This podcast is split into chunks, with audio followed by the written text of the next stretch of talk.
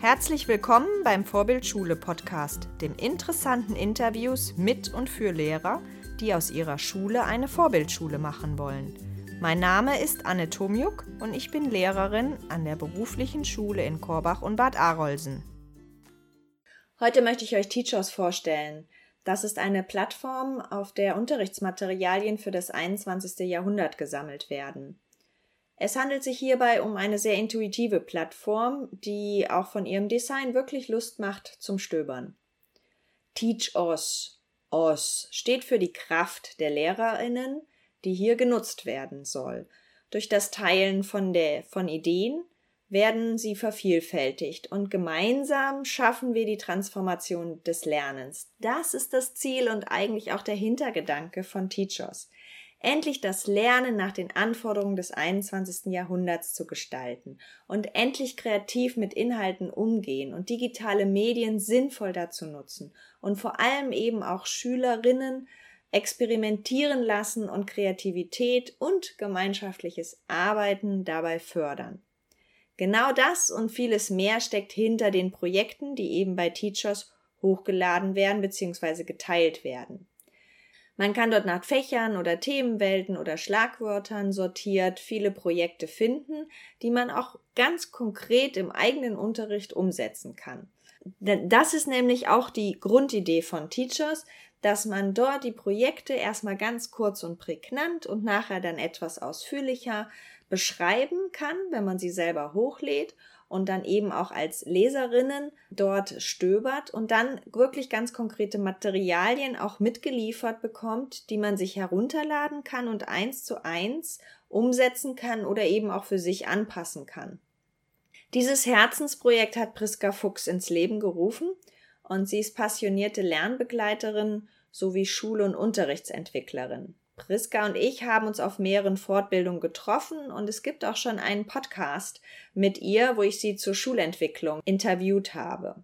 Auf dem letzten gemeinsamen Barcamp bei den Bildungspunks waren wir da, haben uns dort zufällig getroffen und da sind wir ins Gespräch gekommen und irgendwie ging das Gespräch über Podcasts. Wir haben uns gegenseitig vorgeschwärmt, wie toll dieses Medium doch ist, wie viel man dabei nebenbei lernt und irgendwie ist mir dieses Gespräch nachher nicht mehr aus dem Kopf gegangen. Und ein paar Wochen später habe ich Priska gefragt, ob sie nicht Lust hätte, einen Teachers Podcast ins Leben zu rufen. Gesagt, getan. Oder oft gesagt und viel gedacht und dann getan. Aber nun ist unser Teachers Podcast geboren. Unsere Idee hierbei ist es, die Lernergeschichten von interessanten Personen zu erfahren. Wir wollen von ihnen lernen in der Hoffnung auch, dass ihr auch von ihnen lernen könnt. Und die kurze Vorstellung von uns und die erste Folge mit Markus Bloß ist bereits zu hören, bereits online. Und hier in diesem Podcast folgen jetzt ein paar Ausschnitte aus dem Interview mit Markus Bloß. Er ist ein Lehrer und Ausbilder im Bereich Wirtschaftslehre. Rechnungswesen. Das interessiert mich persönlich natürlich sehr, dadurch, dass das auch meine Fachgebiete sind. Wir sind uns auch schon mal ein paar Mal auf Barcamps begegnet und für mich war er immer irgendwie wie sein Twitter-Name. Ideenteiler. Das Interview mit ihm hat mich wirklich fasziniert. Er ist wirklich ein Vorbild. Er handelt vorbildlich. Er lernt selber ständig dazu, teilt sein Wissen mit anderen und gibt einem das Gefühl, dass er wirklich sich für die Lernenden interessiert und hat dabei eine unglaublich wertschätzende Art. Die ist in dem Interview nicht zu überhören. Ich wünsche euch viel Spaß bei den kleinen Ausschnitten des Interviews. Sowohl als Lehrer als auch Ausbilder kann man sehr kreativ sein. Das schätze ich sehr an unserem Beruf. Genau, und deshalb macht mir das großen Spaß, Leute in ihrer Entwicklung zu begleiten und dabei eben möglichst kreativ unterwegs zu sein. Ja, äh, als ich selbst in der Schule war und mein Abi gebaut habe, hatte ich Englisch als Leistungskurs bei einer berühmt-berüchtigten Lehrerin an unserer Schule, die einen ziemlich strengen Ruf hatte, die ich noch nicht kannte und in der Oberstufe erst kennenlernen durfte. Ähm, und im Englisch-Leistungskurs hatten wir auch einige Leute, die eben davor ein Auslandsjahr gemacht haben, die ein ganzes Jahr in Amerika oder in England waren und die da zurückkamen und sehr flüssig Englisch sprechen konnten. Ich aber eben nicht. Und ich war eher so ein sicherheitsorientierter Typ, der immer erstmal gewartet hat, geguckt hat, wie sich das alles so entwickelt und sich irgendwann dann auch mal gemeldet hat im Unterricht. Aber da war der Zug meistens schon abgefahren, weil die anderen einfach viel schneller waren als ich. Ich habe aber trotzdem relativ gute Klassenarbeiten geschrieben und das hat meine Lehrerin dann irgendwann gewundert. Und dann hat sie mit mir ein ausführlicheres Gespräch geführt. Heute würden wir sagen, so eine Art Lerncoaching-Gespräch. Ähm, und hat gefragt, wie das denn eigentlich zustande kommt, dass ich das doch eigentlich alles ganz gut kann, aber mich im Unterricht so wenig beteilige. Und dann habe ich ihr das erklärt, wie es mir da so geht und warum ich mich so selten melde, dass ich eben erstmal den ganzen Satz, erstmal die Frage übersetze, dann den ganzen Satz auf Englisch in meinem Kopf versuche zusammenzubauen und dann, wenn ich das habe, dann melde ich mich auch mal. Aber in der Zeit sind die anderen eben schon viel schneller gewesen. Und dann haben wir so eine Art Deal gemacht, dass sie gesagt hat, okay, äh, sie versteht das und sie hätte aber gerne, dass ich mich trotzdem ein bisschen mutiger melde. Und dann gibt sie mir, wenn ich mich gemeldet habe, schon Zeit noch, das nochmal ordentlich zusammenzubauen oder sie gibt mir dann eben noch meine Bedenkzeit, die ich brauche. Und so haben wir diesen Deal geschlossen und so nach und nach habe ich mich dann immer mehr getraut, auch mich zu melden und eben mit meinem Englisch da mich dann auch so gut ich konnte zu beteiligen. Und es hat mir eben gezeigt, dass es sich schon lohnt, auch genauer hinzugucken bei den Lernenden, auch bei jedem Einzelnen und zu gucken, ja, was, was beschäftigt die Leute denn eigentlich so und wie kann man die eben auch individuell versuchen zu fördern. Im Seminar ist man natürlich in einer sehr luxuriösen Lage, dass man nach einem Unterrichtsbesuch eine ganze Stunde hat für eine Art Lerncoaching-Gespräch äh, und da eben auch gucken kann, was brauchen die Leute, wo stehen sie, wie kann man ihnen weiterhelfen. Und das ist natürlich schon Luxus, wie gesagt, ja. Das finde ich auch sehr cool. Ja, das kann ich mir vorstellen. Ich hänge noch ein bisschen bei den Seiten, die du da geschrieben hast über dich, äh, was du alles gut kannst. Du kannst äh, da ein bisschen was verraten von deinen Ressourcen. Naja, ich sag mal, für Schüler finde ich es auch immer, ist ja die Frage, wo ist der Maßstab, was heißt denn gut? Und äh, ich sage immer, äh, das, was ihr besser könnt als die meisten Leute, die ihr kennt. Also wenn ihr überlegt, eure Familie, eure Freunde, was könnt ihr und was könnt ihr besser als die anderen? Und da gibt es so ein paar Sachen, die kann irgendwie jeder gut oder fast jeder. Äh, aber es fängt schon an mit einem Instrument spielen oder so. Also ich spiele ein bisschen Keyboard und Gitarre und die meisten Leute, die ich kenne, eher gar nicht. Die haben vielleicht mal irgendwann Flöte gespielt, aber Klavier spielen kann so gut wie gar keiner. Also kann ich das zwar nicht so gut dass ich da jetzt ein Konzert geben könnte, aber besser als die meisten Leute, die ich kenne. Und damit dürfte ich das sozusagen auf meine Liste schreiben. Und wenn man das so definiert, dann kriegt man die Liste auch schon, schon zu. Und ansonsten, ja, ich bin gerne kreativ äh, im Rahmen meiner Möglichkeiten, sage ich mal. Aber ich glaube, ich bin auch ganz gut an, darin, andere anzustiften, sozusagen. Zum Beispiel auch zum Thema Visualisieren oder so. Da habe ich auch mit meinen Schülern schon so Mini-Crashkurse, Workshops gemacht und auch schon mit Kollegen. Und ich kenne viele Leute, die das viel, viel besser können als ich. Aber ich glaube, ich kann es gut genug, um Leuten die Idee dahinter zu vermitteln. Und es sind eigentlich immer Leute dabei bei so einer Gruppe, die es dann in ganz kurzer Zeit viel besser können als ich. Und dann finde ich, habe ich meinen Auftrag schon erfüllt. Also ich muss es gar nicht so perfekt können, um andere sozusagen das Talent bei den anderen zu wecken. Und das finde ich eigentlich auch ganz cool. Sehr schön. Also ich habe auch gute Erfahrungen damit gemacht, das durchaus im gleichen Raum zu machen. Anfangs bin ich dann auch auf den Flur gegangen. Manchmal ist allerdings in so einem Treppenhaus fast mehr los als in so einem Klassenraum während dem. Unterricht. Also da sind auch viele Leute unterwegs, mehr als man so denkt.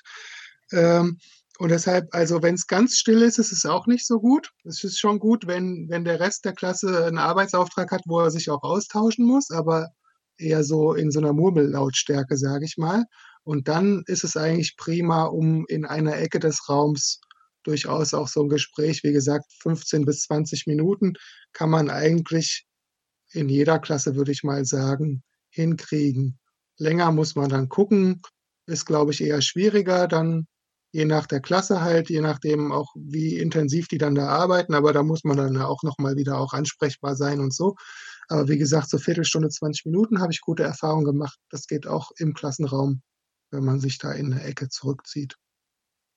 Und was ich auch schon gemacht habe, wenn ich eben doch relativ alleine war, wo dieses Konzept so nicht eingeführt war, dass ich mir auch zwei, drei Schülerinnen oder Schüler zusammengeholt habe für so ein Erstgespräch zum Beispiel, um erstmal zu gucken, was wollen die eigentlich, was brauchen die. Ähm, da gibt's ja auch verschiedene Möglichkeiten, wie man sowas machen kann, mit, mit Leitfragen, wo man sie durchführt. Ähm, und da kann man auch mit zwei, drei Leuten schon so ein Erstgespräch führen und das spart dann auch wieder ein bisschen Zeit für den Coach, wenn der die erstmal anregt, sozusagen selber nachzudenken, ja, was brauche ich eigentlich? Und dann kann man ja kürzere Folgegespräche sozusagen auch dann wieder mit den Einzelnen führen, je nach Bedarf dann. Aber dann schafft man schon mal mehr Gespräche auf dem Anfang. Also man sagt ja auch, Coaching-Gespräche sollen freiwillig sein. Das sehe ich eigentlich auch ein bisschen anders, weil ich glaube, am Anfang habe ich die auch so sehr offen eingeladen, habe gesagt, am Anfang war ich natürlich ganz begeistert, habe gesagt, hier, ich habe da eine tolle Ausbildung, das ist super, ich kann das jetzt, kommt alle so ungefähr und keiner kam, ja. Weil ich glaube, die Leute ähm, vergessen das auch schnell wieder, dass es so ein Angebot gibt. Ich glaube, es ist auch mit anderen Beratungsangeboten, die so eine Schule hat. Meine Schule hat so tolle Angebote und die werden aber relativ wenig genutzt, weil ich glaube, wenn die Leute in der Situation sind, haben die das vergessen, dass es so ein Angebot gibt. Und deshalb glaube ich, ist es schon gut, die offensiv zu so einem Erstgespräch einzuladen. Also es geht eigentlich von mir aus. Und dann kann man gucken, wer es nötiger findet sozusagen. Also manche lade ich dann auch immer wieder ein. Und bei manchen, wo es vielleicht auch nicht so erforderlich ist oder so, oder die es selber auch gut steuern können, ihr Lernen, da führe ich dann auch nicht so viele Gespräche oder bin ich nicht so von meiner Seite hinterher. Ein Buch von Andreas Müller. Ja, ja, ein Buch. Ich nehme ein Buch von Andreas Müller, Können die, wo fertig sind, früher gehen. Ich finde den Titel schon hervorragend und das Buch ist auch ganz toll äh, gemacht und äh, sehr motivierend. Geht auch darum, wie man Arbeitsaufträge gestalten kann und so. Und das Buch macht einfach Spaß, in die Hand zu nehmen. Und da habe ich auch ganz viel für die Gestaltung meiner Arbeitsaufträge draus gelernt. Zweitens, wenn ich eine Schule bauen könnte, eine eigene, dann würde ich als erstes einen schönen Platz irgendwo in der Natur dafür aussuchen. Mit einer schönen Aussicht. Wenn ihr das gesamte Interview hören möchtet, findet ihr den Teachers Podcast bei iTunes, Spotify und sonstige Podcast Manager.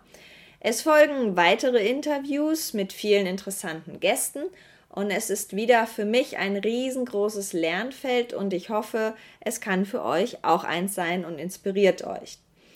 Bleibt noch zu sagen, Teachers ist wirklich ein cooles Projekt und hört nicht nur den Podcast, sondern schaut auch auf der Webseite vorbei unter teachos.io, Teachers wie Teach und OZ geschrieben.io vorbei. Man kann dort auch ohne Registrierung die Projekte anlesen und wenn ihr euch dann registriert, könnt ihr alle Projekte sehen und natürlich auch selber welche hochladen. Die Registrierung kostet nichts. Ich bin gespannt, ob ihr genauso begeistert von diesem Projekt seid wie ich. Viele Grüße und Tschüssi, das war's schon wieder. Bis zum nächsten Mal. Wenn euch der Podcast gefallen hat, klickt auf www.vorbild-schule.de slash podcast. Dort findet ihr alle Infos zum Abonnieren und Diskutieren der Inhalte.